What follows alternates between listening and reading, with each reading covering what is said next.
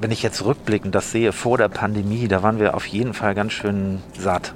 Also wir hatten, es war wirklich höher, schneller, weiter. Wir hatten die krasseste Tour ever in der Geschichte von Deichen. Und das fühlte sich auch total gut an. Also es war auch, war auch wirklich toll, unser Erfolg. Das haben wir auch gefeiert und so weiter. Und es hat sich dann, kam die Pandemie und dann war so, okay, was, was bedeutet das jetzt eigentlich so Kultur? Geht das jetzt weg oder kommt das irgendwann nochmal wieder und so? Das hat mich auch ganz schön so in die Krise gestürzt, bis wir dann angefangen haben, die Platte zu machen. Und ich in dieser Auseinandersetzung eigentlich so ein bisschen auch so wieder zurückgekommen bin zu dem, wofür wir eigentlich angetreten sind, so zum Musikmachen und Spaß daran haben. Hi, mein Name ist Saiwa Humsi und ihr hört unterwegs mit. Mein heutiger Gast ist Philipp Grütering, Gründungsmitglied von Deichkind, die im Februar ein neues Album herausbringen und im Sommer dann direkt damit auf Tour gehen. Auf dem Weg nach Hamburg erzählt Philipp mir vom Songschreiben im Lockdown, vom Luxus privat nicht erkannt zu werden und über die Veränderungen in der Musikbranche während seiner mittlerweile 20-jährigen Karriere als Musiker. Parallel zu unserer Podcast-Folge gibt es auf dbmobil.de übrigens auch ein Deichkind-Special mit einem zusätzlichen Interview mit allen drei Deichkind-Mitgliedern.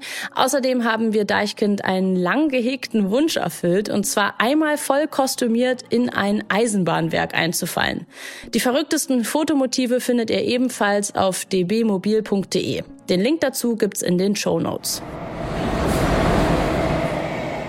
Ja, jetzt haben wir einfach schon angefangen zu sprechen. Ja. Der Podcast ging einfach los. Du. Okay, okay. Ja, ich dachte, dass man das so. Das macht man so, ja. Okay. Philipp Grütering, ich freue mich sehr, dass wir zusammen Bahn fahren. Richtig schön. Ja, danke für die Einladung. Wir fahren zusammen von Berlin nach Hamburg. Und du wohnst auch in Berlin, richtig? Genau, ich Oder wohne. warst du durch Zufall gerade hier? Durch Zufall haben wir uns gerade getroffen. Für mich auch angenehm, weil ich hatte keine lange Fahrt bis zu unserem Treffen. Und du hast heute ein wie nennt man das, ein Kostümcheck, ein, da gibt es ein professionelles Wort für, warte, ich habe es mir aufgeschrieben, ein Fitting. Ein Fitting, genau. Ein Fitting, ja. so nennt man das ja. in der Modebranche. Ja, genau, genau, ich habe ein Fitting heute. Also heute, also ich bin tatsächlich jetzt vier Tage in Hamburg mhm. und wir drehen am Donnerstag ein äh, Musikvideo. Mhm. Ähm, und äh, genau, da das machen wir ah, relativ okay, aufwendig. Ja. Und, äh, und da mhm. gibt es dann eben Fitting dazu. Das mhm. haben, wir, haben wir uns, haben wir, wir haben ja schon tausende Videos gedreht. Mhm. Und viele davon sind auch so, was die Klamotten betrifft, ziemlich chaotisch oder mhm. beziehungsweise an dem Tag haben wir das dann ausgesucht mhm. und das ist dann manchmal auch so ein bisschen, sind wir in die Bredouille geraten mhm. und haben gedacht, so einen Tag, so einen halben Tag, wo wir vorher mal ein paar Klamotten anziehen, ist das mhm. vielleicht gar nicht schlecht. Dann können wir in Ruhe dann am, am Drehtag wissen wir, was wir anhaben. Musst du mir gleich nochmal in Ruhe erzählen. Ich wollte einmal diese Kulisse hier beschreiben, in der wir gerade sitzen, weil das ist eine, in der ich noch nicht den Unterwegs mit Podcast aufgezeichnet habe. Also wir haben wirklich schon, wir waren schon in der ICE Lounge. Wir waren schon mitten in der Regio zwischen den Leuten in Wo der war Bahn. Der? Entschuldigung, ich habe das gar nicht in verstanden. In der Regio zwischen den Leuten so, in der ja. Bahn. Dann waren wir im äh, in der ICE ähm, in dem Ruhebereich vorne, wo man wie so ein Cockpit für sich hat. Also ich war, ich habe wirklich überall in der Bahn, wo du einen Podcast aufnehmen ja, kannst, habe ich schon ja. gemacht. Und wir sind jetzt in diesen kleinen Holzkapseln, die hier aufgebaut sind, wie so kleine Trennbereiche. Und das finde ich auch nochmal besonders niedlich. Also wir haben hier wie so unsere kleine Box für uns, nur um die Hörerinnen einmal mitzunehmen. Und äh, du hast gerade schon gesagt, dass du früher mal Pilot werden wolltest. Ja. Und das jetzt aber Jetzt kann, hast du mittlerweile eine Flugangst entwickelt. Kannst du das ich Also ich steige noch ins Flugzeug so, aber ich merke, dass ja. ich so, das ist so ähnlich wie wenn ich jetzt mit meinen beiden Jungs jetzt zum Beispiel war ich letztens im Hansa Park heißt das ja mittlerweile mhm. Und äh, da bin ich mit denen ins Kettenkarussell gestiegen und ich mhm. fand das früher total cool. Ja. Und mir ist so krass schlecht geworden. Ich, Wirklich? Ich bin, ich bin fast gestorben da drin Ach, in dem Ding. Und irgendwie habe ich so gedacht, so, okay, ist sowas, was schlimmer wird, wenn man älter wird? Ja, Weil ich habe das bei mir auch. Auch Schiffsschaukel. Schaukeln grundsätzlich, ganz im Ernst. Ja. Als Kind war Schaukeln sowas Geiles. Wenn ich mich jetzt auf eine Schaukel setze, ich halte Stundenlang konnte man sich auf eine Schaukel setzen. Horror. Jetzt ist es so ein bisschen so und denkt, oh nee, ja. ist irgendwie, irgendwie, ist das nichts. Und so. Aber ähm, ich finde das tatsächlich interessant. Wir haben gerade kurz bevor es losging schon drüber geredet, dass früher, zumindest aus meinem Gefühl, ich weiß nicht, wie es für dich war, Fliegen immer sowas war, was so auch nach außen so wie so ein Statussymbol war und symbolisiert hat, ich bin irgendwie, ich bin geschäftig, ich bin viel unterwegs und man hat das dann auch gerne nach außen gezeigt. Ich kenne auf jeden Fall immer noch ein paar Leute, Leute aus der Kulturbranche, also einige so aus meinem Umfeld, denen ich jetzt folge oder so auf Instagram, bei denen ich das auch sehe, dass die das immer noch so nach außen zeigen, um, glaube ich, so zu zeigen, ich bin busy, ich bin unterwegs. Ja. Und das sind jetzt aber mittlerweile bei mir in meinem Feed eher die Leute, die so rausfallen, weil ich das jedes Mal sehe und mir denke so, hä, lebst du hinterm Mond? Ja. Also wer ist denn heute ja, noch so? Ich, früher hat man sich viel. natürlich nicht Gedanken darüber gemacht, was das, viel CO2-Ausstoß so ein Flug hat oder, mhm. aber ja, also ich fand, früher fand ich das immer was absolut Besonderes zu fliegen. Ja, ne? Also ja. ich fand es auch so zum Flughafen und dann die Leute mhm. da und, und dann da einsteigen und mhm. der Start und konnte man rausgucken und man war mega hoch irgendwo und das mhm. war schon was Besonderes auf jeden Fall. Mhm. Aber ja, also eher auch so so wenn man irgendwie länger geflogen ist. Ich fand zum Beispiel früher gab es sowas wie so Kurzstreckenflüge oder sowas, das gab es hm. gar nicht, oder? Also ich, ich, weiß es also nicht. ich bin als Kind ja. oder als Jugendlicher nie irgendwo zwischen Hamburg und München geflogen. Aber als Kind sowas. hat man auch keinen Termin in Hamburg oder? Nee. oder eine Oma in München oder was weiß ich. Ja. Ich habe mir mal so vorgestellt, hier in diesen Holzkabinen in ja. der ersten Klasse, in der Bahn, dass das immer so Politiker hier drin sitzen, berühmte Leute und so weiter. Das, also und siehst du, jetzt haben wir hier mindestens einen, einen berühmten Leut gerade. Ja, aber ich fahre ich fahr, ich fahr ja häufig diese Strecke ja. hier, Hamburg-Berlin. Also wirklich sehr häufig, mhm. manchmal dreimal in der Woche. Oder, das habe ich jetzt mhm. letzte Woche gemacht. Und äh, aber irgendwie nie erste Klasse. Also ich bin so, ich weiß gar nicht, was hier so viel besonderer ist. Was hier so ist. passiert, ja. was hier besonderer ist. Ja, oder genau. Ich ja, du hast halt ein bisschen mehr Platz. Also das ist auf jeden Fall der Vorteil, ne? So, Und ähm, wenn du Glück hast, kannst du dir auch Essen an stimmt, Sitz bestellen. Sind nur drei Sitze. Jetzt fällt mir das erst auf. Ja, genau, statt vier. Aber es sind tatsächlich richtig häufig Politikerinnen in der Bahn. Ja, ja. Also jetzt gar nicht, ich weiß jetzt gar nicht, ob so die ganz hohe Riege, habe ich jetzt noch nie jemand gesehen, aber wenn man in der ersten Klasse sitzt und mal den Leuten auf dem Laptop schielt, dann sieht man richtig häufig, oder wenn die auch telefonieren und dann irgendwie irgendwas von Kolleginnen erzählen, habe ich schon so häufig Gespräche gelauscht, wo irgendjemand ja. über irgendeine Partei Ja, klar, man sieht ja natürlich echt so. Ich habe, glaube ich, mal Gerhard Schröder hier gesehen mhm. am, am, Hauptbahnhof oder, oder Genscher oder so. Mhm. Oder, Aber ich muss sagen, auch wenn ich jetzt mal mein Jahr Revue passieren lasse, wo wir diese 25 Folgen unterwegs mit aufgezeichnet haben, glaube ich, wenn ich mich jetzt nicht verzählt habe, 24 in diese Richtung. Ich habe keinen krassen Promi, außerhalb von dem, mit dem wir gefahren sind, mal so zufällig in der ersten Klasse oder in der Bahn getroffen. Das ist eine Erfahrung, die würde ich gerne nochmal nachholen. Einfach mal nochmal jemanden zufällig irgendwo sitzen sehen.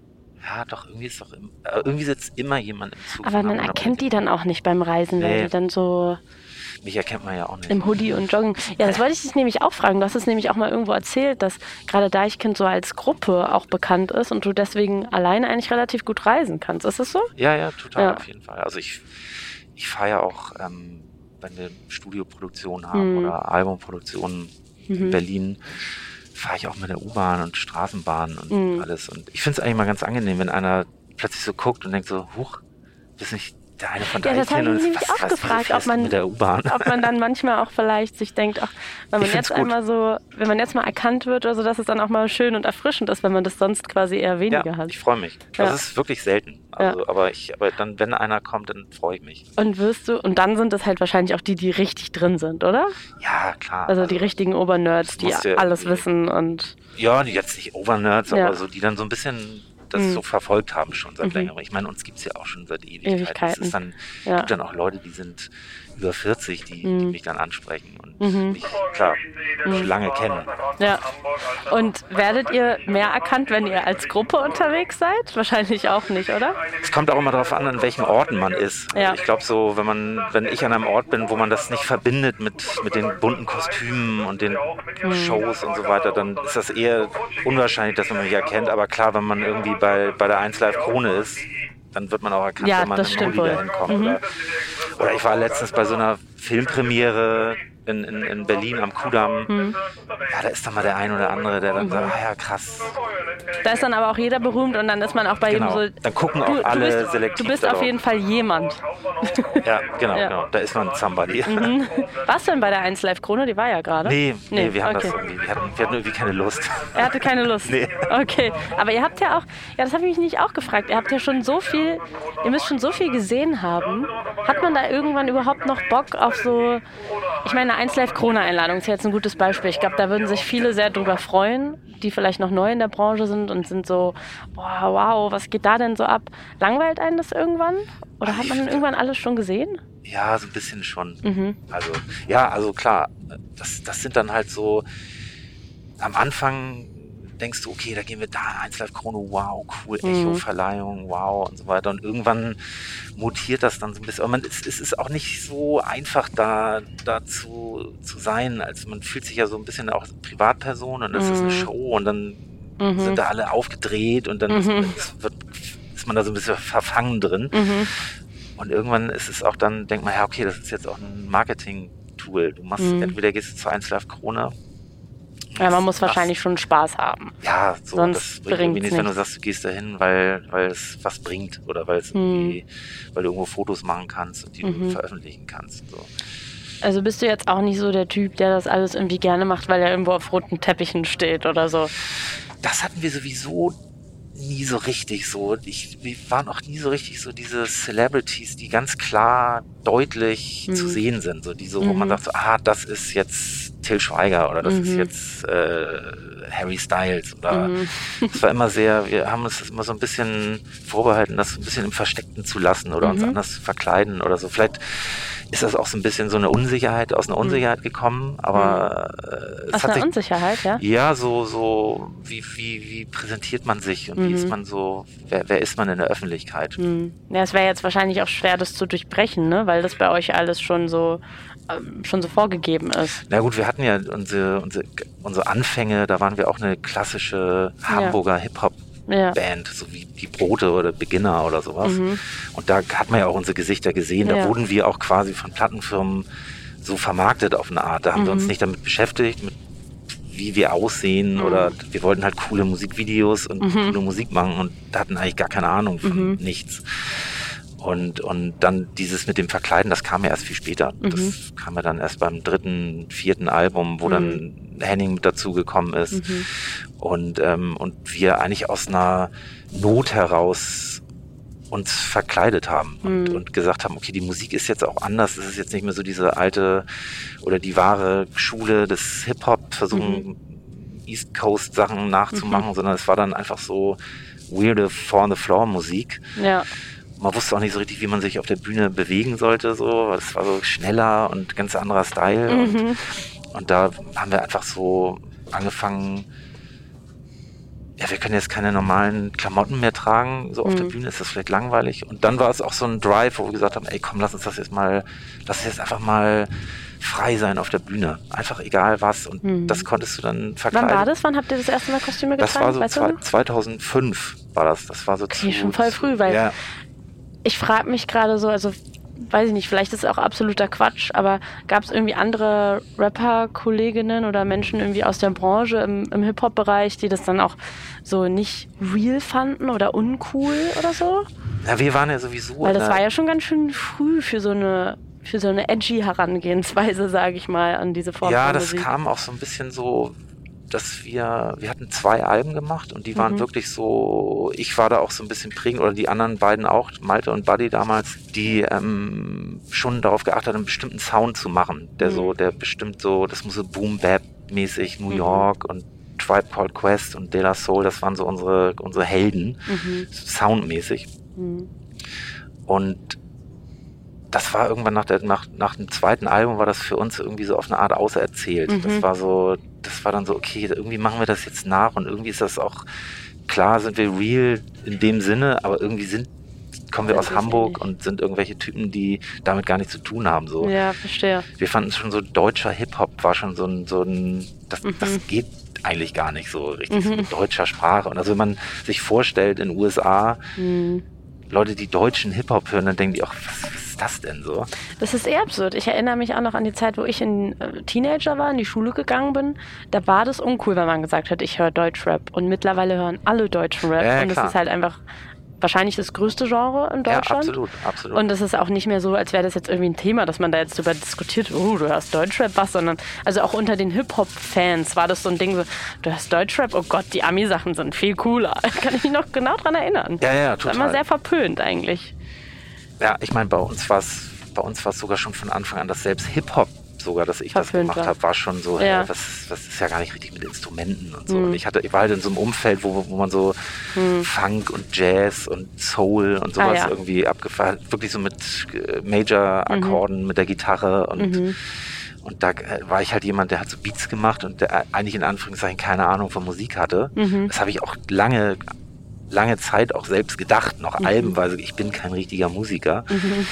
Aber es hat mir irgendwie so nach dem dritten Album, als wir uns dann davon so ein bisschen gelöst haben, von dieser Schule quasi, war das auch, ein, war es auch sehr befreiend so. Und dadurch, mhm. dass wir mhm. uns auch maskiert haben, war es auch so, dass wir wirklich sehr viel ausprobieren konnten, ohne dass wir dachten irgendwie, ah, ist jetzt peinlich oder so. Das war immer irgendwie. Eigentlich voll die Freiheit, ne? Die ja, wir konnten, wir konnten frei sein. Wir ja. konnten wirklich, das hat, das hat man auch gespürt. Also ja. es war auch so auf der Bühne, konnten wir machen, was wir und viele Leute haben das be beobachtet und standen da und dachten, was ist denn mit denen los? Was machen die denn?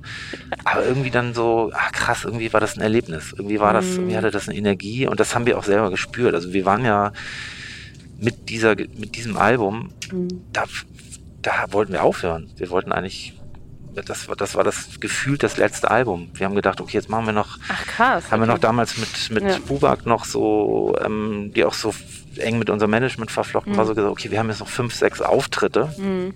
in irgendwelchen Clubs nachts um drei. Mhm. Die nehmen wir jetzt noch wahr. Und dann ist irgendwie, dann, keine Ahnung, dann ist irgendwie Feierabend. Da, da, da geht mhm. nichts mehr. Das dritte Album Und kam daher dann auch diese Freiheit? Weil es eh so ein bisschen egal genau, war? Genau, es war ah, egal. Ja, okay. Es war egal. Und das hat, Aha, das, das kann man sich mal merken fürs Leben. Einfach vorstellen, ab in vier Monaten ist es vorbei und gucken, wie anders man vielleicht an Sachen rangeht. Vielleicht. Vielleicht, vielleicht. nicht das Leben grundsätzlich, aber egal, was für ein Projekt man gerade hat. Aber man, Manchmal man, hilft es wahrscheinlich, ja, es ist unbewusst. zu resetten. Ja. ja. Mhm. Und da, und da war es dann, ja, und dann hat uns eben auch so dieser, dieser Song Remy Demi auch, den die Plattenfirma auch gar nicht verstanden hat. Und mhm. wir waren auch für die Plattenfirma auch damals einfach eine Hamburger Hip-Hop-Band ja. so, und auf dem absteigenden Ast und dann und die mhm. dann was völlig anderes gemacht haben. Mhm. Und die haben halt nur die Musik gehört und haben gedacht, okay, was, was ist das? Was, was macht ihr denn da eigentlich? Und wann haben Sie es verstanden? Als es erfolgreich wurde oder als Ja, genau. Also das hat sich Gesamt, also als ein Video dann noch dazu kam oder wann war ja damals, Moment, damals gab es ja noch MySpace. Mhm. Ah. Ja. Doch, ich erinnere mich dunkel. Und da war, war da, da, haben wir uns so, das haben wir uns so reingezogen, das fanden wir ja. interessant so. Mhm. Und damals war die Plattform auch so, dass die sagt, für die war Streaming und Internet ja das, der Satan. Internet war ein No-Go, das ging ja. gar nicht, klar. Bei den Öffentlich-Rechtlichen immer noch so. Vielleicht, echt? Oh Gott, ja. Ein bisschen. Und äh, und da haben wir schon so mit MySpace, so das fanden wir cool, da wurde so die Musik gestreamt, da konntest mhm. du so auf so eine auf so eine Seite und dann die Musik anmachen. Mhm. Da hatten wir irgendwann dann eine Million Streams. Ach, krass, Und das war voll, da haben wir echt einen Sekt aufgemacht. Wir dachten so, yeah, wow, cool, wir sind krass. Aber wie, also war das damals dann nicht so richtig? Also sorry, wenn ich jetzt so Gen Z-mäßig hier frage, aber ich stelle mir das schon, also gerade wenn, wenn das noch so Neuland war und auch das Fühlt sich das nicht absurd an, wenn man dann bei MySpace so eine Million Klicks hat? Kann man das greifen? Weil jetzt ist es ja was, das ist ja so normal. Also jetzt ist es ja sogar das, wo junge Nachwuchskünstlerinnen, das streben die ja an. Also die Songs werden ja schon extra so produziert, dass sie eben gut funktionieren auf einer App, wie jetzt nicht mit, mittlerweile nicht mehr MySpace, sondern Spotify. Konnte man das damals verstehen, was das jetzt bedeutet, dass es eine Million Klicks hat?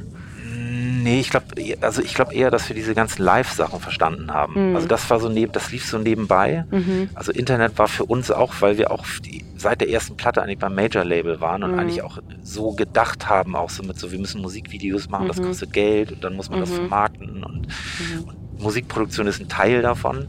Aber da waren wir so frei, dass wir so, wir hatten wirklich dann mit Plattenverkäufen auch gar nichts mehr zu tun so richtig, sondern wir waren einfach, wir sind live aufgetreten in irgendeinem Cocoon in Frankfurt, irgendeinem Techno-Laden und wir hatten mit Techno gar nichts zu tun, mhm. eigentlich, also so gefühlsmäßig. Und dann mhm. sind wir, war, war ich oder Sebi waren Tourmanager und wir sind dann mhm. ins Hinterzimmer gegangen und haben dann 2000 Euro Gage in 5 Euro und 10 Euro Scheinen bekommen. Ja. Und haben die so da abgezählt morgens ja. um drei. Das hat sich wahrscheinlich gut angefühlt ja, das war so ja. Ja, cool. Das ja. halt so die Gage. Wir, mhm. wir, hatten ja auch Anfahrten und alles und mhm. so. Und so, so, das war real. Das war mhm. so gefühlt, war das, okay, hier, hier geht was und das so, da mhm. kommen Leute und das spricht sich rum und dann sind wir nächstes Wochenende woanders in Darmstadt mhm. aufgetreten irgendwo. Mhm. Und dann sind da 30 Prozent mehr Leute gekommen. Und das hat sich einfach, ich weiß nicht, ob sich das damals, gab es ja kein WhatsApp oder da gab es ja MySpace aber da hat sich nichts rumgespitzt, war ja kein Social Media in dem Sinne. Mhm. Ähm, du meinst die konkreten Auswirkungen auch, so. auch gemerkt von, ja, von ist, diesen eine Million Klicks. Also die waren dann auch in den Clubs und genau stimmt. Die Leute, weil das die Leute, ist ja heute vielleicht haben. auch nicht mehr so. Also das ist ja auch total interessant, dass Leute irgendwie eine Million Klicks auf einen Song haben und mittlerweile irgendwie die Songs so produziert werden, dass sie irgendwie auf TikTok viral gehen, damit sie dann wiederum auf Spotify viral gehen.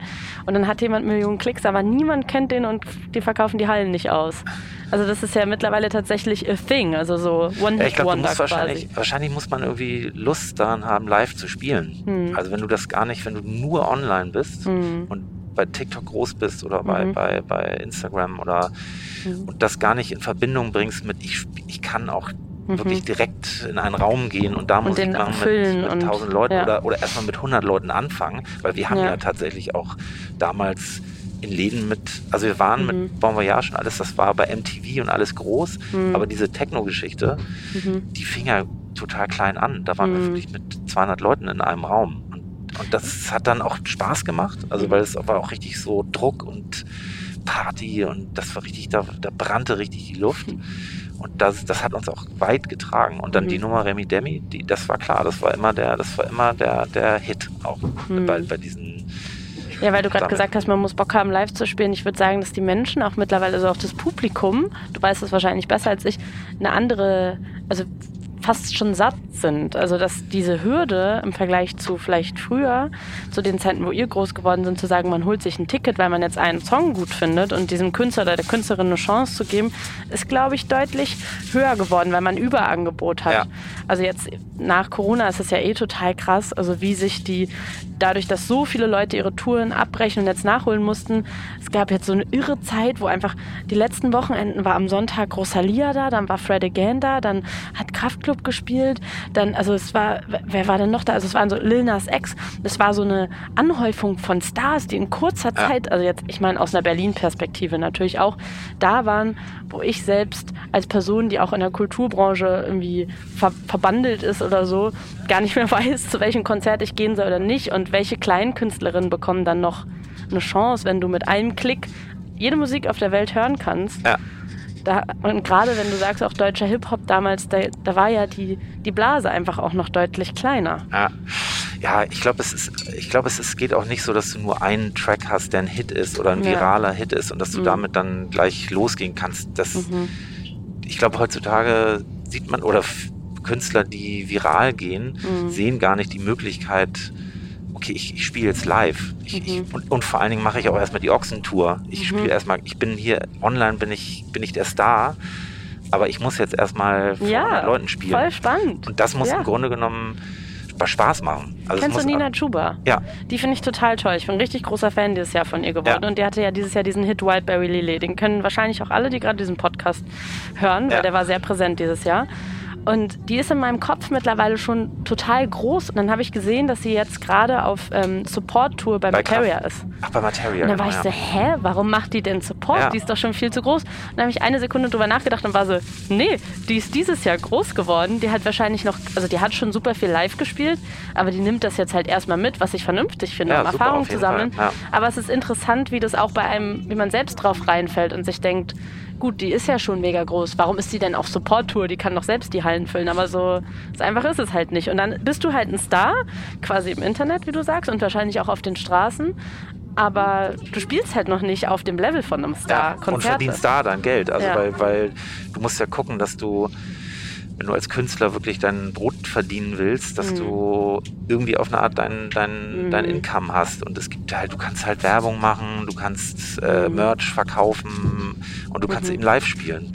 Platten verkaufen ist halt nicht mehr so richtig. So, mhm. das und ähm, ja, das, das ist halt ein anderer Strang quasi. Also wenn du, wenn du dich auf Merch konzentrierst zum Beispiel, dann, ähm, dann setzt du dich halt ein Jahr lang mit einem Grafikdesigner zusammen oder gehst mhm. auf in Klamottenläden und du arbeitest da dran irgendwie, glaube ich. Mhm. Ich glaube, das ist einfach Arbeit. Und, mhm. und, wenn die mhm. Spaß bringt, dann trägt dich das. Also mhm. das war bei uns ja nicht, wir haben es nicht als Arbeit gesehen, mhm. sondern wir haben es als großen Spaß gesehen, weil es mhm. wirklich, es war so, es war ein kleiner, kompakter Laden, 200 Leute.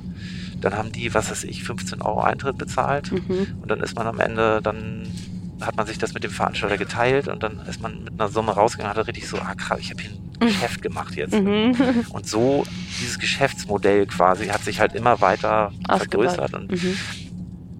und ja, Nina Schuber, die wird wahrscheinlich dann auch, wenn die jetzt smart ist, ja. wird die jetzt im Vorprogramm von Leuten spielen und mhm. dann wird die nächstes Jahr, übernächstes Jahr wird die in großen Hallen spielen. Ja. Oder sie konzentriert sich nur auf ihr Social Media ich glaube, das macht die nicht. Also die hat schon, die ist vielleicht auch nicht das beste Beispiel, ist mir jetzt gerade noch aufgefallen, weil die hat auch echt richtig viele Festivals und so gespielt. Ja. Aber Festivals ist natürlich auch immer nicht das gleiche wie eigene Hallen ausverkaufen. Also ich habe das Gefühl, die wird schon echt sinnvoll. Gehört aber dazu auch. Also ja, wir haben ja auch, auch bei dazu. Festivals dann ja. gespielt. Das ist, das ist auch, das ist, ja. gehört dazu. Also. Meinst du, ist es realistisch, dass man irgendwann klimafreundlich oder wirklich CO2-neutral auf Tour gehen kann? Wie ist das bei euch? Naja, halt jeder, jeder versucht es ja irgendwie auf seine mhm. Art, das irgendwie so, so CO2-ausstoßarm mhm. wie möglich Dinge zu tun, auch mhm. also privat, aber auch im, mhm. im, Geschäft. Das ist einfach, das ist einfach schwierig, wenn du halt mit dicken Dieseltrucks durch die Gegend fährst, ja. riesen Bühnen aufbaust mit Generatoren und das ähm, besorgt uns natürlich auch total. Also mhm. was, also ich, ich jetzt als Privatperson, was, mhm. was das Klima betrifft und wie, in welche Richtung das läuft. Und mhm. ich beobachte dass ja das auch, was in der Politik und in der mhm. Wirtschaft und in der Kultur gesellschaftlich oder auch auf Social Media, wie, wie mhm. hart das eigentlich auch besprochen wird. Mhm. Also auch gerade bei, bei Twitter, wie fürchterlich spalterisch da, da eigentlich auch agiert wird und auch nicht immer zielführend, ne? Nee, und, ähm, und wir, und ich beobachte uns natürlich auch, dass wir auch versuchen, unser, unser Schiff weiterzufahren. Mhm. Ähm, und ja, ich, es, ist, es ist nicht so einfach, da eine Antwort zu finden, ob man jetzt irgendwann, oder ob es jetzt, ob wir eigentlich jetzt nur noch touren dürfen, wenn wir klimaneutral sind. Mhm. So, das mhm. ist, ja, ist schwierig, ne? Also es gab ja schon Künstlerinnen, die es versucht haben oder die es angekündigt haben und dann stellt man sich natürlich die Frage, so sind's. Ah, es gibt wahrscheinlich wieder Klimaaktivistinnen, die es ganz anders sehen, aber andererseits, wir haben jetzt so viel darüber gesprochen, was gerade schief läuft in der Branche und wie wenig die Kunst- und Kulturbranche ernst genommen wird. Und wenn man jetzt noch einfordern würde, ähm, tut klimaneutral oder gar nicht, was bleibt einem dann noch, um Geld zu verdienen am Ende? Ja. Ne? Also ist natürlich auch ein Privileg, aber Gibt es denn Dinge, die ihr schon angepasst habt oder glaubst du, dass es eigentlich gar nicht so viel Spielraum gibt? Weil man überall in so alten Strukturen festhängt. Stichwort äh, Nightliner, die man wo man gar nicht ja, wie gesagt, wie gesagt, so. ich, ich kann, also klar, wir haben auch, wir, wir bieten das, also zum Beispiel, wir hatten zum Beispiel, dass wir gesagt haben, wir machen mal im Catering mhm. äh, vegetarisches Essen, mhm. veganes Essen. Ja. Da gehen die, da geht die Crew auf ein auf dem Zahnfleisch. Wirklich? Da, ja, da sagen die, nee, das ist so wie, wir machen jetzt einen, wie die Grünen mal gefordert, wir machen einen Veggie Day in der Uni. Und wenn man es denen einfach gar nicht sagt, weil es gibt so viel veganes Essen, wo die es gar nicht merken würden, würde ich Also behaupten. es wird auf jeden Fall auch veganer und vegetarischer ja. gegessen, generell. Ja. Also in unserem Umfeld ist das sowieso, ist da mhm. die, die, die Hemmschwelle sozusagen mhm. da mhm. sozusagen weniger, dass man mhm. vegetarisch isst oder vegan. Mhm. Aber es ist wirklich, es, es gibt keinen mhm. großen Spielraum. Und es ist, es ist wahrscheinlich ein mhm. gesellschaftliches Ding, dass wir sowieso generell, mhm. man möchte, man will, man wünscht sich auch Gesetze, die das dann sozusagen mhm. wirklich auch in, in, in, Stein meißeln. Fleisch verbieten. Sowas zum Beispiel. ja. Oder, oder mhm. Flüge verbieten oder mhm. Tempo 100 oder, oder die, mhm. das, was, was auch die letzte Generation auch, auch äh, fordert. Und du merkst, ich finde auch an der Stelle merkt man auch schon, wie, wie unglaublich schwierig das ist, das mhm. gesellschaftlich auch demokratisch hinzukriegen. Also mhm. weil man immer jemanden hat, der sagt so, äh, nee, das geht nicht und nicht einfach. Mhm. Ja, und jetzt ist es natürlich auch so, dass ihr mit eurem ganzen Equipment und dem riesen Team und dann habt ihr hier LED-Wände und da Kostüme, könnt ihr halt auch nicht Bahn fahren von Tourstopp zu Tourstopp, ne? Na gut, LED-Wände kannst du ja sogar in Venues sogar mit Ökostrom machen. Kann man sogar was? Mit Ökostrom, Lichtblick mache ich zu Aber Hause. Aber muss man transportieren? Das meinte ich. Ja, der Transport. Also genau. das ja. muss halt irgendwie genau, klappen, genau. wenn man. Wie viele Stops macht ihr so, wenn ihr eine Tour habt? Ja, wir, wir, haben, wir haben das jetzt so gemacht, dass wir im Sommer äh, zwölf Shows ah, okay, fahren. Das ist, das ist, jetzt erstmal auch das, was wir jetzt machen. Zwölf große Shows. Hm. Und die sind auch, wir haben so eine, wir haben so eine Ameisen-Software, hm. die haben, hat unser, unser Ingenieur entwickelt, mit der wir sozusagen das beste Routing haben, wo wir sozusagen die kürzesten Strecken haben. Mhm. Aber das, das, hat natürlich auch nicht nur einen umwelttechnischen Grund, sondern mhm. auch einen wirtschaftlichen Grund. Ja, ja, klar. Seit zehn Jahren habe ich das Gefühl, wird erzählt, dass das Musikvideo jetzt tot ist. Ja. Ist es schon tot? Ja, wir sind ja auch viel in der Band darüber am Diskutieren. Ja, für weil, euch ist es ja super wie, wichtig. Auch. Ja, wir sind, wir sind, also mein Ding ist es mal, dass, dass ich mich so wie so ein alter Dinosaurier fühle, mhm. der auch so das so ein Album mache, mhm. wo, du 15 Songs drauf machst und mhm. Musikvideos und diese ganz alte Schule, drei Musikvideos, ja. bevor du ein Album veröffentlichst und dann haust du noch, eine, noch ein Video raus und das ist dann die mhm. Marketingkampagne so. Und das ja, ist, so sehr klassisch, ne? Genau, ja. es ist mhm. alter Dinosaurier und wir sind halt, das ist, da, da funktionieren wir am besten. keine TikTok-Tänze?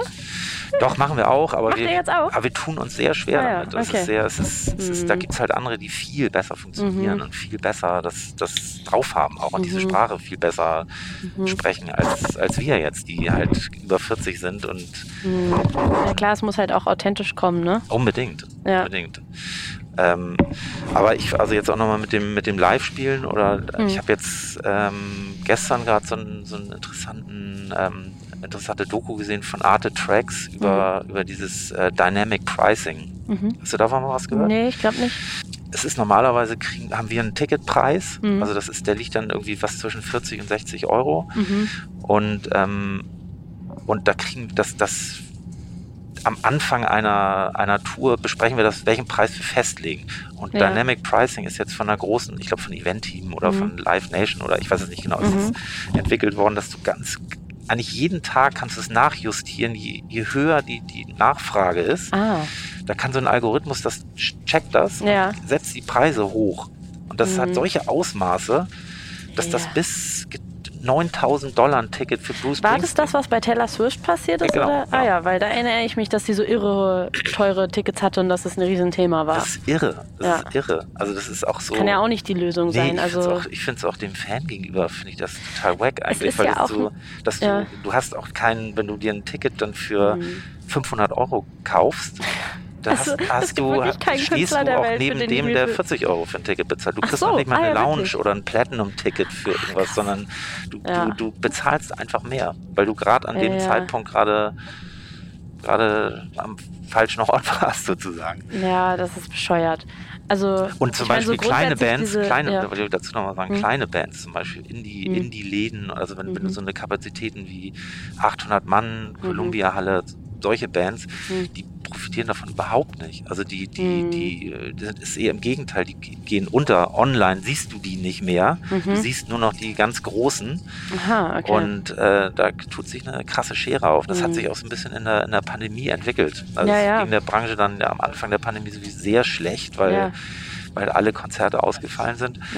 Ja. Und ähm, jetzt fängt das eben wieder an. Und wie du sagst, mhm. es gibt so viel Angebot, mhm. dass du gar nicht mehr weißt, wohin und vorne ist. Ja. Alle, alle und zusätzlich haben wir alle weniger Geld. Touren werden so, abgesagt, viele, viele Acts auch. Also ja. wir, wir fühlen uns auch so ein bisschen immer, sind wir jetzt ganz groß oder gehören wir dann doch zu den Kleinen? Weil wenn ich mich jetzt mit Taylor Swift und Coldplay vergleiche, ja, okay, auch, gut. Okay, das, das, das ist auch ein harter Vergleich. Ja, aber das, das sind halt so die ganz Großen mhm. und ich weiß nicht, wo dann letztendlich die Schere kommt. Ja, also wo ist das Mhm. Und da, da ist es schon echt, es hat sich verändert. Ja, was ich total spannend finde, ist, dass Corona hat ja erstmal dazu geführt, dass uns allen die Kulturbranche total gefehlt hat und alle so waren so, boah, wenn es wieder losgeht, dann, dann geht es aber auch so richtig wieder los. Ja.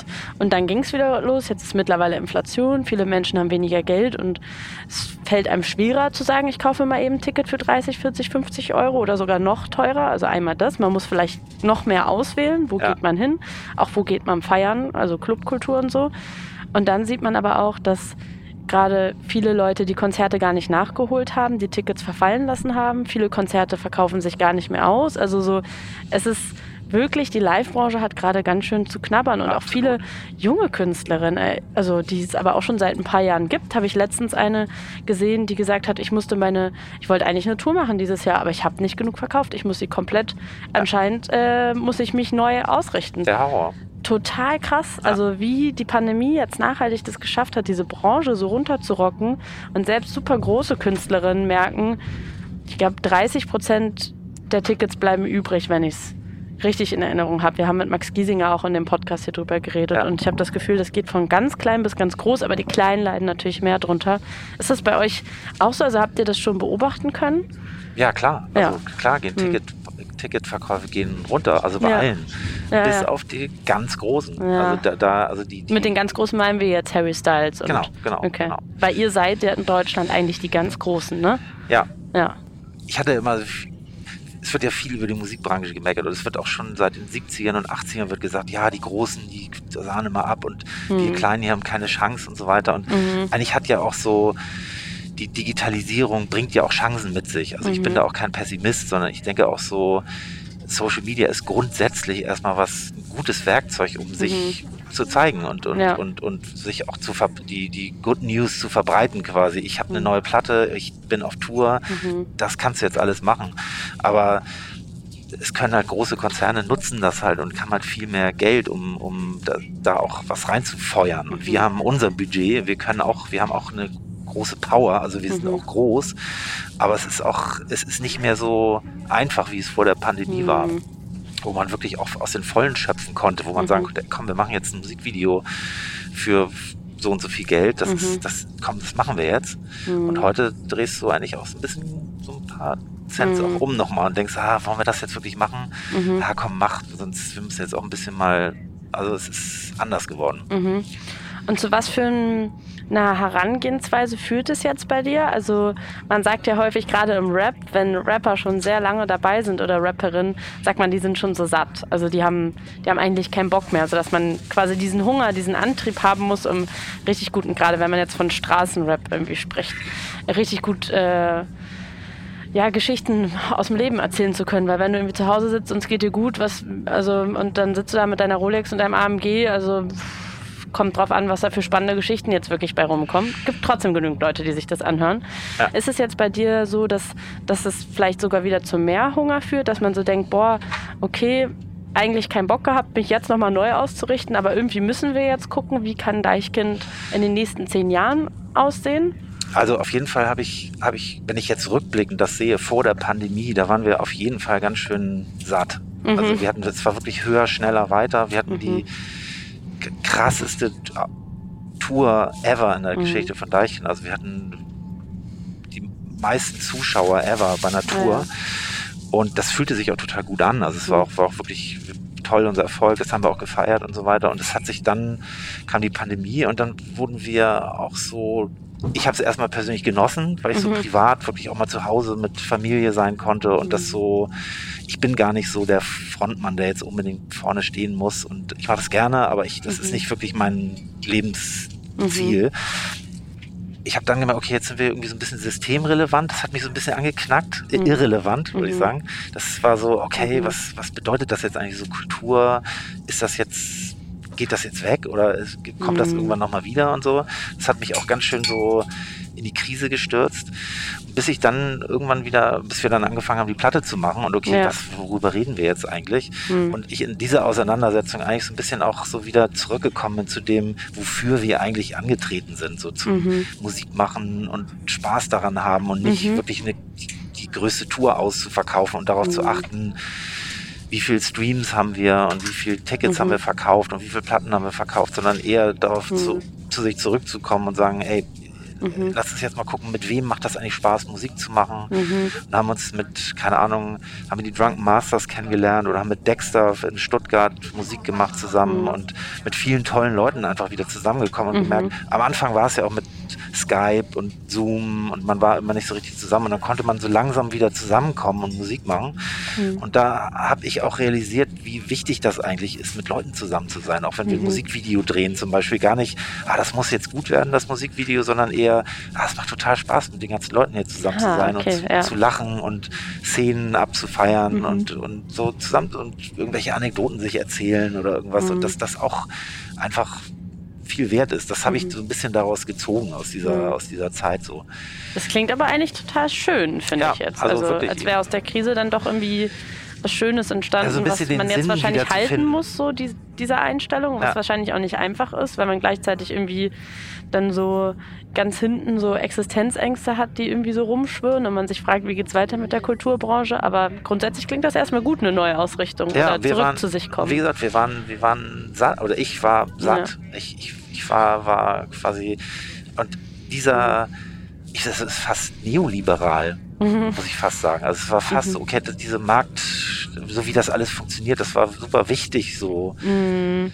Und das ist mittlerweile klar, ist das wichtig, dass ich irgendwie meine Hypothek bezahlen kann, Ja. aber äh, es ist auch, äh, es geht auch um was anderes. Und das Mhm. ist jetzt eigentlich so beim achten Album jetzt mittlerweile Mhm. irgendwie dann wieder zurückgekommen und ich konnte mich auch zurücklehnen und sagen, ey, ich mach, ich bin, ich bin Musiker, ich mache Musik, das ist was, was, das ist was total Schönes. Ich Mhm. kann einfach, ich kann machen, was ich will, ich kann mich daran erfreuen und wenn Mhm. was entsteht, kann ich sagen, huch, was ist das denn? Wie ist das Mhm. denn dahergekommen? Ich finde das total schön, wie du das erzählst. Also super optimistisch und auch so der Kunst gegenüber.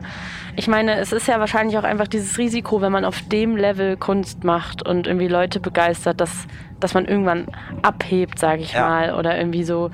Du hast ein großes Publikum und du willst, Ja. dies, du willst das Publikum halten, aber Ja, dann, genau, klar. das kann. Und man entwickelt ja auch wie so eine Sucht oder eine Abhängigkeit davon und will mehr und will die da behalten und dann irgendwie zu sagen, so, okay, hier jetzt mal Cut. Warum mache ich das eigentlich alles und warum will ich eigentlich mehr? Weil ich habe doch schon so viel. Das ist halt da, manchmal braucht man da ja auch äußere Einflüsse, um überhaupt da wieder hinzukommen zu dieser Erkenntnis. Ja, ich hatte, ähm, ich habe letztens habe ich mal auch so ein, so ein ähm, Interview mit äh, Chad Faker. Kennst du den? Mhm. Ja. Er ist, der hat auch mega Streams und also Ja. ist, äh, total gu- gute Musik, gefällt Mhm. mir auch total gut die Musik. Und der hat in so einem Interview, da saß der, saß der, YouTube war das auch so aus mit Bild und da saß er in seinem kleinen Kabuff, in seinem Studio so Mhm. und das ist auch so ähnlich wie meinen Raum, den ich habe, so mit so Computer und Boxen und Mhm. Synthes und den ganzen Kram. Und dann sagt er auch so, ja, ich habe ich hab jetzt diese 300 Millionen Stream-Songs da bei Spotify stehen und ich kann dem einfach nicht hinterherrennen. Ich kann eigentlich nur Mhm. jetzt hier Musik machen Mhm. und das veröffentlichen und den Leuten, äh, den Leuten zeigen, das ist der Stand, wo ich jetzt bin. Ich kann die Mhm. daran teilhaben lassen, wo ich jetzt gerade stehe. Ich kann jetzt nicht darauf achten, ich muss jetzt das überbieten, diese 300 Millionen Streams, sondern Mhm. ich, ich, ich mache jetzt das und dann veröffentliche ich Mhm. das und dann können die Leute sich daran erfreuen. Ich bin jetzt gerade so, wie ich jetzt gerade, wie was ich jetzt gerade hier Mhm. gemacht habe. Das hatte ich auch mit der, mit dem, mit dem Song In der Natur, unsere Mhm. erste Single. Das ist Ja. eine super kryptische Nummer und Mhm. also die ist so, aber uns hat die total Spaß gemacht Ja. und ich hatte auch meinen Marketing-Teil, sag, sagte so, oh Gott, ihr könnt doch nicht, oder wir können doch nicht so eine Nummer jetzt Mhm. als erste Single veröffentlichen, Mhm. was ist das? Aber so der Künstler in mir hat gesagt, Mhm. ey, das ist einfach witzig. Das Und auch wieder so, Inhalt. wie ihr das anfangs ja auch gemacht habt. Da habt ihr ja auch nicht gedacht, oh, so eine Musik können wir ja jetzt nicht machen. Und was, wenn die Leute Remi Demi nicht verstehen? Also Genau, das war man ja hat sich so ein bisschen dass seine- einfach gemacht hat. Genau, man hat sich so ein bisschen, ich habe mir dann so ein bisschen so meine Freiheit Genau. zurückgenommen zu sagen, Mhm. du lehnst dich jetzt zurück Mhm. und genießt das, weil du hattest mit Talkie zusammen Mhm. die ersten zwei Tage mit der Nummer einfach eine unglaubliche Freude. Ja. Wirklich, wir haben Tränen gelacht, weil Ja. wir es so, so absurd fanden. Ja. Und das ist auch ein super wichtiger Aspekt. Und Mhm. den habe ich so ein bisschen vor der Pandemie, glaube ich, so ein bisschen aus den Augen Mhm. verloren. Da ging es dann doch eher nach Regeln. Ah, es muss jetzt Mhm. funktionieren, auch wenn das bei uns jetzt vielleicht nicht so Hat's wirkt. denn jetzt funktioniert? Kannst du das schon sagen? Wie ist denn der Song angekommen? Also jetzt mal so als Reality-Check. Waren deine Sorgen äh, begründet? Wirklich, wirklich sehr gut. Also Okay, klar, Streaming könnte natürlich besser sein, aber so Ja. ein, einfach insgesamt, wie es angekommen ist. Also es Okay, ist einfach so, mhm. wenn, wenn man die Kommentare liest zum Beispiel, Mhm. das macht eine große Freude einfach. Mhm. Und das Album, du hast es ja schon angerissen, das ist während Corona entstanden Ja. und hat auch, also so wie du dich so ein bisschen mental neu ausgerichtet hat, hast auch eure Arbeitsweise neu ausgerichtet, weil ihr über Skype, über Google Docs ein Album irgendwie zusammengeschustert habt. Wie kann man sich das vorstellen? Also ich finde das auch gerade, ich meine, wenn man jetzt alleine als Künstler arbeitet oder vielleicht nur alleine mit einem Produzenten, ist vielleicht auch nochmal was anderes, aber in so einem Kollektiv so über die Entfernung zu arbeiten gar nicht so einfach, oder? Ja, total. Also ich finde das schon so, dieses Skype, ich bin ja auch, ich bin ja eigentlich Technik Mhm. äh, Optimist, will ich mal sagen. Also ich, ich, ich ziehe mir Technik, ich bin auch ein Nerd, Gear-Nerd quasi. Ja. Also ich finde das auch alles spannend, auch so Okay. Artificial Intelligence und also Zoom und Skype, denke ich so, Mhm. ja klar, ist doch total geil. Mhm. du hast den Ton, den du siehst das Bild und du musst nicht lange fahren, du musst nicht im, im ICE sitzen jeden mhm. Tag und aber es ist schon dann, wenn man das wirklich dann in der Praxis macht, dann wirklich auch frustrierend, weil du hast dann einfach nur so einen flachen Bildschirm und ja. irgendwie irgendwie riecht Kannst man sich auch hören? oder man hört ihr mich hört ihr mich seht ihr mich ja das ja. das war das ging dann ja. ja. irgendwann war man ja dann auch Profi dann hat man seinen Zoom angemacht und dann klappte auch alles so mhm. aber irgendwie spürt man sich dann doch nicht also mhm. man hat dann nicht so dieses ich weiß nicht, ob man das, ob man sich riecht oder sich spürt, mhm. wenn man sich bewegt oder mhm. das ist dann, das fehlt. Und wir sind ja auch eigentlich keine klassische Band in dem Sinne, die mhm. jetzt wie die Beatsteaks oder so wirklich in einem Raum, Übungsraum mhm. und zusammen jammen Jam, und, ja. so, so, mhm. so, so ein Gefühl von Gemeinsamkeit finden. Das ist bei uns ja nicht. Also es ist ja dann sehr Frankensteinig, will ich mal sagen. Also mhm. der, ich mache da mal ein Beat und der wird dann rübergeschickt und dann mhm. macht Porky dann eine Bassline bei sich im Studio drüber mhm. und dann fällt ihm irgendein weirder Vierzeiler ein und dann wird mhm. das dann da drauf gemacht und dann komme ich wieder mit 16 Bars Ach, oder so okay. Mhm. Und, ähm, und dann hatten wir das auch häufig, dass wir, dass wir uns auch mal ein Ferienhaus in Brandenburg gemietet haben und dann mal wirklich mal zusammenkommen, weil wir auch alle mittlerweile Familien haben und mhm. Arztbesuche und Mhm. Einer kommt früh aus der Schule und Kita dicht und dann kann jeder halt immer, wenn man mal wirklich konzentriert in einem Haus ist, dann dann ist man auch da wirklich mhm. zur Musik machen. So, und da, da sind wir dann physisch zusammengekommen. Das durften wir dann auch. Es gab so Zeiten, wo man das irgendwie nicht durfte, so, mhm. so Lockdown-mäßig, ja, ja. aber das, sobald das dann aufgeweicht wurde, haben wir das dann auch genutzt, so das, mhm. was wir durften. Und ist es dann jetzt auch so euer freistes Album seit einiger Zeit geworden? Also ist es das geworden, was du auch so spürst? Hat sich das aufs Album übertragen? Äh, nee, also das Freiste kann ich jetzt nicht sagen. Mhm. Aber es ist, ähm, es hat insofern Spaß gemacht, dass wir wirklich mit sehr vielen anderen auch, auch Texte geschrieben haben, zum mhm. Beispiel. Also, dass wir uns da sehr viel Hilfe von super Leuten geholt haben. So mhm. Maurice Summen, mit dem habe ich viel geschrieben. Und wir haben mit Gerian Klug wieder, der mit uns leider geil geschrieben hat. Mhm. Und ähm, wie gesagt, mit den Drunken Masters und mit Dexter und da waren wir eben auch mal in anderen Studios, auch mal in mhm. anderen Städten und sind dann mhm. da, äh, ja, es ist einfach, äh, es, das hat total Spaß gemacht.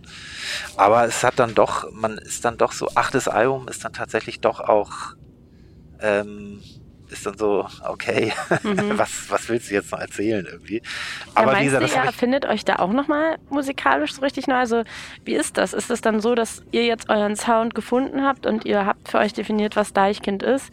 Oder meinst du, es kann auch nochmal sowas passieren wie damals, dass äh, ihr sagt, ach nee, wir setzen nochmal die Masken ab oder wir machen nochmal was ganz anderes? Oder hat sich, ist der Zug irgendwann abgefahren? Ich glaube, da auch keinen Bock mehr drauf hat. Ja, ich weiß nicht, irgendwie war so die Zeit nach dem zweiten Album, als wir uns da sozusagen so krass geändert mhm. haben, war wirklich auch sehr radikal. Wir haben uns mhm. in der Band nicht mehr richtig gut verstanden und, mhm. und, und Malte wollte raus, der hatte mit Hip-Hop meinte, ich will jetzt Country machen und ich habe jetzt sowieso überhaupt keine Lust mehr. Und ähm, ich gehe da, ich gehe, wenn, wenn ich am Anfang eines Albums gehe ich auch nicht so konzeptionell ran. Also mhm. ich, ich gehe auch eher so intuitiv mhm. ran. Also wenn auch so Telefonate oder wenn ich mich ins Studio setze, dann weiß ich im Grunde genommen gar nicht, was es wird. Was es wird eigentlich. Ja. So, ich, mhm. ich lasse das irgendwie so auf mich zukommen. Wir haben auch so einen, so einen Dropbox-Ordner, wo ich wirklich hunderte von Layouts immer einfach unkommentiert reinpacke und mhm. irgendwann ruft mich dann nachts Porky und sagt, ey, das Ding, das ist, das ist total geil. Ich habe es ja. mir heute Nacht, habe ich es mir zigmal angehört und mhm. da habe ich das dazu gemacht und so.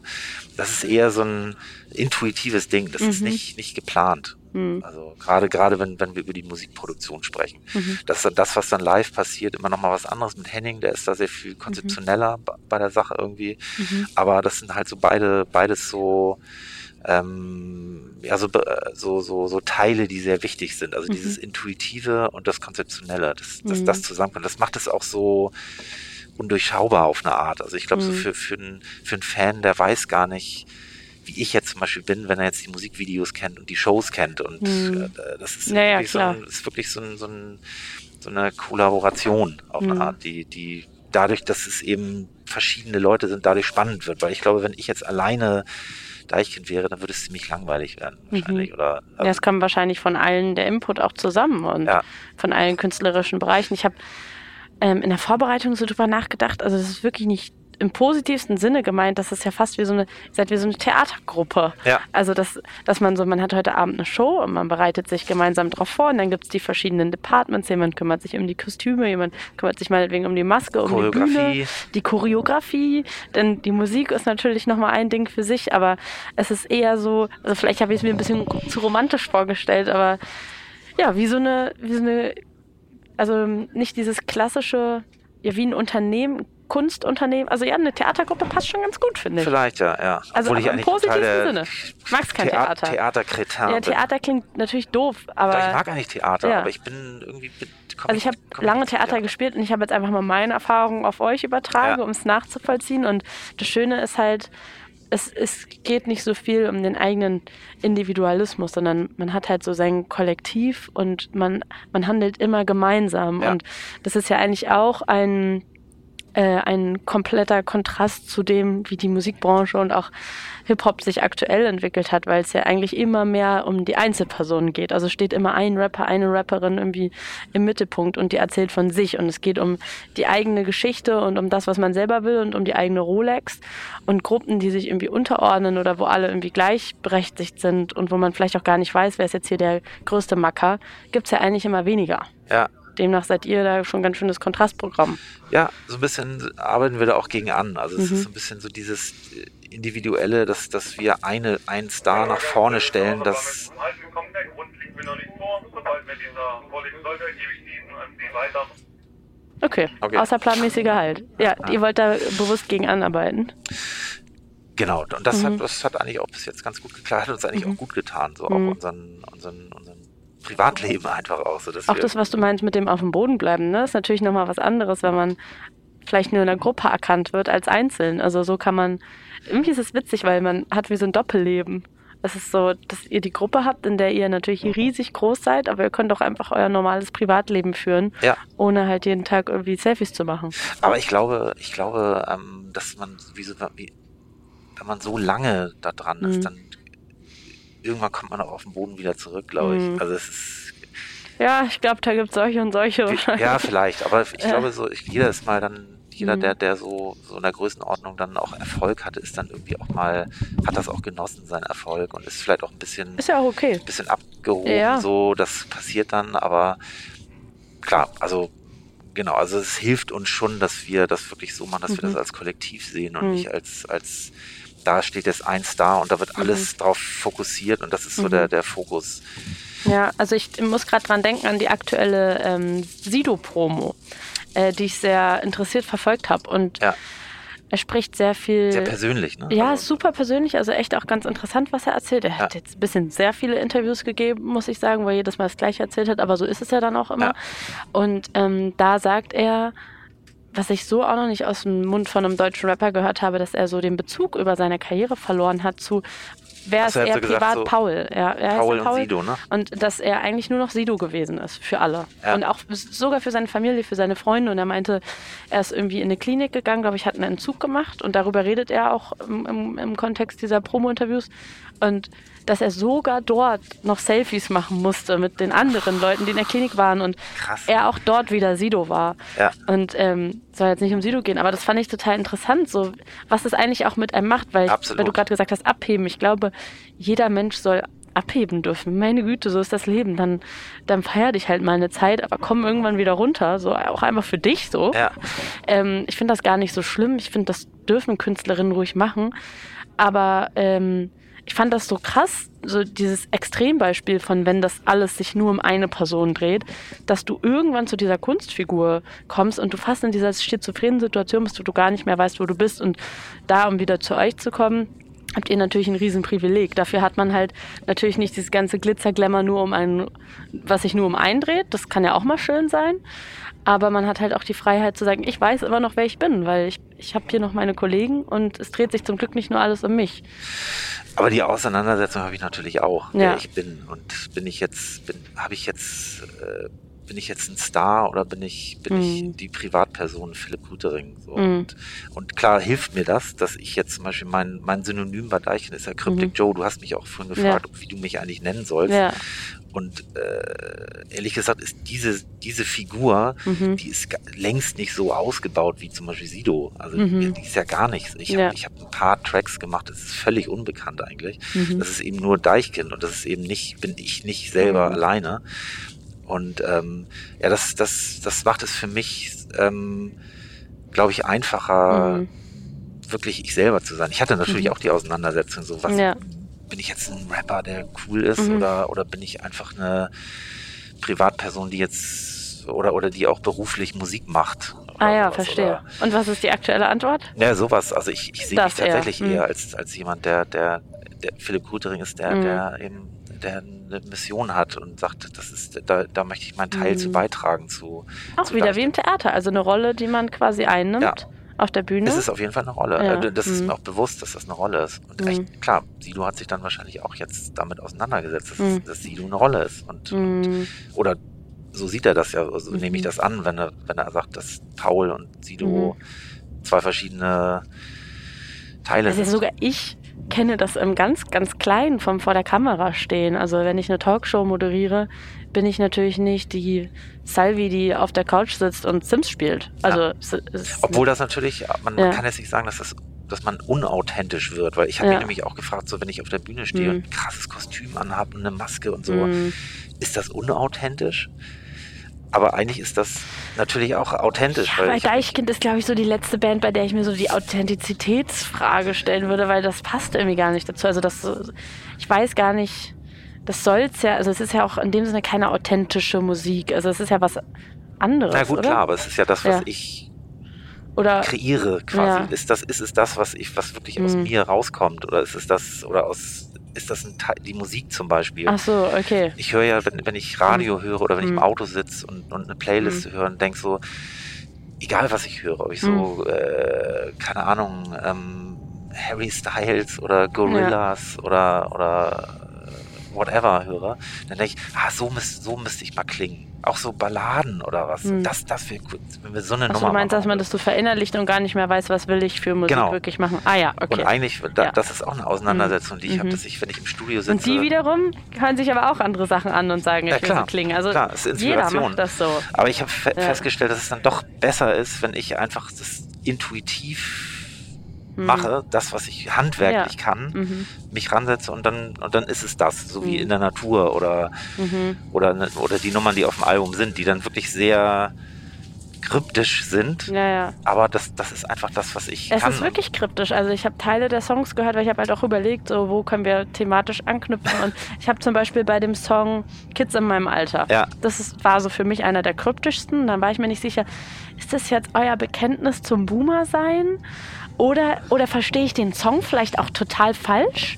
Also ich war ehrlich gesagt, also ich, ich, ich hätte jetzt nicht gewusst. Also die Nummer, Ja. ja, die Nummer ist äh, wirklich, die, die, die, die sprechen, alle Journalisten sprechen die Nummer an. Ja, ist das so? Und, ja, Okay. und die ist, die ist auch, die war eigentlich auch so ein, eins von den 100 Skits quasi. Mhm. Und wir fanden den Titel Kids in meinem Alter gut, weil wir Mhm. halt jetzt über Mitte 40 sind Ja. und keine Kids mehr sind, aber Mhm. gefühlt immer noch so Hip-Hop-Musik machen und Mhm. irgendwie uns eben mit dem Alter auseinandersetzen. So, das, das ist dieser Titel gewesen. Mhm. Und wir hatten ähm, ganz am Anfang in der Pandemiezeit, wo wir sozusagen das erste Mal wieder zusammenkommen durften, haben wir so eine, so eine Wanderreise durch, durchs Elbsandsteingebirge Mhm. gemacht. Und ähm, auch mit Gerion Klug. Und da hatten wir eben einfach nur Themen und Texte. Wo, was, Mhm. Worüber wollen wir eigentlich reden? So. Mhm. Und da kam, kam dieses Thema und da haben wir im Grunde nur eine Liste runtergeschrieben von so Mhm. typischen Boomern. Also, also dieses Mhm. typische Scha Parken im Schatten und Mhm. viel Fliegen und eine kryptische Aneinanderreihung von Bildern. Und die, Mhm. das war richtig so ein, das war auch so ein Flash, den wir hatten, wo wir Mhm. alle drei im Raum saßen und dachten so, ha, das ist, das ist ja Ach, es soll ein Boomer 100% beschreiben. Weil ich war mir zum Beispiel nicht ganz sicher, ob sich das nicht auch vermischt mit der jungen Generation. Also ob es auch so eine Kri- Kritik an der jungen Generation ist. Nee, überhaupt nicht. Überhaupt nicht, Nein, okay. gar Mhm. nicht. Also das Deswegen eher, nehmen wir dieses eine, Boomer-Cringe Ja, ich glaube ich, ich glaub Mhm. eher, es ist eigentlich eine Beobachtung. Es Ja. ist eher eine Beobachtung, wie, was, was, wo wir uns selber bei erwischen und wo Ah ja, wir andere verstehe. Leute auch dabei erwischen, wie sie Mhm. Boomer sind irgendwie. Also wir nehmen uns da selber mit rein, Mhm. aber es ist überhaupt keine Wertung. Also Mhm. dass man, ja, also na klar, das kann sich dann der Zuhörer dann so sich selber denken. Mhm. Was ich dann nochmal dachte, war, es- das Mhm. war ein ziemliches Männerding so, also Mhm. dass wir dann so diese ganzen Bilder, die wir aufgeschrieben Mhm. haben, aber da hatten uns auch, also wir hatten auch eine Journalistin, die meinte so, nee, ich, ich fühle mich da auch total angesprochen. Also die war Ja, auch ja. über 40 und war so, nee, ich fand's total, ich habe total gelacht bei Mhm. verschiedenen Stellen. So Mhm. ist ja auch sowas, was sich kaum reimt und Mhm. es, ist sehr, es ist wie so eine Collage von Mhm. aneinandergereihten Bildern. Ah, Jetzt muss ich dir nochmal ähm, mit deinem Input hören. Und auch für alle natürlich, die den weiter. Podcast jetzt gerade hören. Ja. Und was ich noch zum Abschluss fragen wollte, also du fährst ja jetzt gerade nach Hamburg zur Kostümanprobe. Das klingt jetzt, ich habe jetzt, ich hab's jetzt auch wieder in Theaterlanguage, weißt du? Ja. ähm, wie kann man sich das vorstellen? Also was, was wird da jetzt genau anprobiert? Also es werden ja keine, du hast jetzt, trägst jetzt gerade Hoodie und Jeans. Ich nehme Ja. an, das wird es nicht sein. Nee, wir haben, wir arbeiten ähm, mit äh, Kati Duwe zusammen, die macht, die macht so Kostüme, das ist, Mhm. das ist ihr Job und, und mit Henning zusammen und wir haben ein äh, Videoteam Auge Altona, Mhm. mit dem wir schon sehr lange zusammenarbeiten, mit die alle Mhm. unsere Videos drehen. Und das wird also auch sehr konzeptionell. Also es ist dann Mhm. die Idee bei, bei geradeaus in dem Video, da spiele ich Matthias Russ, der in der Cessna sitzt. Und dann ist das, hat man versucht, man diesen Charakter nachzu, nachzuimitieren. Oder man macht ein Video wie Dinge und da hat man völlig verrückte Kostüme an und da probiert man halt viel aus. Und es ist halt immer so ein bisschen so ein Justieren von, Mhm. ist das jetzt total drüber oder wo, wo, also so knapp vor drüber. So. Und da bist du dann auch mit involviert oder Genau, kommen dann die genau. Vorschläge von der auf jeden Fall. Stylistin? Auf jeden Okay. Fall. Hm. Also es gibt natürlich jemanden, der sich wirklich damit beschäftigt, Ja. recherchiert und guckt und sich Bilder an die Wand Mhm. hängt und sagt, das so, Mhm. sowas finden wir, finden wir gut. mit so roten Fäden, die so miteinander genau, verbunden genau, genau, sind. wie, ja. wie bei der Kripo. ja. Und das sind dann auch die Kostüme für die Show eigentlich schon? Nee, das ist Äh, teilweise ja, Okay. teilweise sind Mhm. das werden, nehmen wir da auch Kostüme aus der Show, aber die, Ja. die Showkostüme sind wirklich spezielle Showkostüme. Ah ja. Okay. Da haben wir dann auch so, wenn wir sechs Leute auf der Bühne sind, dass die Mhm. dann das, das gleiche anhaben und dann wird das Mhm. auch so abgemessen und Mhm. genau. Das wollte ich auch noch mal zum Abschluss fragen. Und zwar, konzipiert ihr jetzt eigentlich, also wenn ihr jetzt nächstes Jahr auf Tour geht zum Beispiel, konzipiert ihr dann immer eine komplett neue Live-Show? Oder habt ihr, weil also viele Songs, wie die auf der Bühne aussehen und inszeniert sind, orientieren sich ja wiederum an dem Musikvideo. Also ihr habt ja schon irgendwie dann so teilweise einen roten Faden. Ja. Bleibt es dann quasi, dass ihr zum Beispiel sagt, für den Song haben wir diese Form, den zu inszenieren, das bleibt jetzt bei jeder Show gleich? Oder ist es jetzt so, wenn ihr wieder auf Tour geht, dass ihr sagt, auch mit dem neuen Album, wir machen eine komplett neue Show? Also es kommt erstmal darauf an, wie viel wir in der Kasse haben. also wie Mhm. Ja. wir von der letzten Show, wir haben uns immer so einen, einen Teil davon abgezwackt von unserem Ah, Gewinn mhm. quasi, den wir uns ausgeschüttet haben, Mhm. dass wir gesagt haben, wir investieren einfach in die nächste Tour, dass Mhm. wir da so ein bisschen mal aus dem Vollen schöpfen können und sagen können, Mhm. komm, jetzt machen wir mal hier die Prints auf, auf die Jogginganzüge oder so Mhm. oder was dann teuer ist, aber sagt, ey komm, das Mhm. ist jetzt, das machen wir jetzt. Und dann Mhm. gibt es einfach auch Leuchttürme äh, während der Show, die, die wir behalten haben und dann Mhm. einfach ein bisschen nochmal variiert haben. Aber es Mhm. gibt halt auch viele Punkte, die dann einfach showmäßig auch super gut funktionieren. Also Mhm. die, die dann einfach so gesetzt sind, wo wir sagen, das, das lassen wir jetzt so. Das, Mhm. da, da kann man jetzt dann rumdoktoren und das jetzt Mhm. irgendwie noch anders machen. Aber manchmal gibt es halt Sachen, die fallen dann aus der Zeit irgendwie. Mhm. Manchmal gibt es Sachen, die das sind dann irgendwie Evergreens, die funktionieren dann total gut immer. Mhm. Und, ähm, und dann kommen eben neue Songs dazu. Die muss man dann Mhm. eben auch irgendwie nochmal Neu inszeniert werden müssen, Neu ja. inszenieren und Mhm. so. Also so, das ist so, Mhm. da in dem Feld bewegen wir uns. Vielen Dank dir, Philipp. Ich wünsche dir eine gute Kostümanprobe. Ja. Ich bleibe jetzt bei diesem Vokabular und natürlich gutes Album-Release, gute Danke. Tour, gutes Jahr. Danke. Und bin sehr gespannt, jetzt das Album nochmal aus äh, deinen Augen quasi zu hören oder mit, den, mit der neuen Perspektive darauf. Ich finde, das klingt alles total schön und war sehr spannend von Sehr dir zu schön, hören. sehr Danke schön. dir. Danke. Ich hoffe, diese Folge von Unterwegs mit hat euch Spaß gemacht. Falls ja, könnt ihr den Podcast übrigens gerne bewerten oder mit euren Freunden und Freundinnen teilen oder einfach in 14 Tagen wieder einschalten. Da geht es hier weiter mit einem Gespräch mit dem Schauspieler Samuel Koch.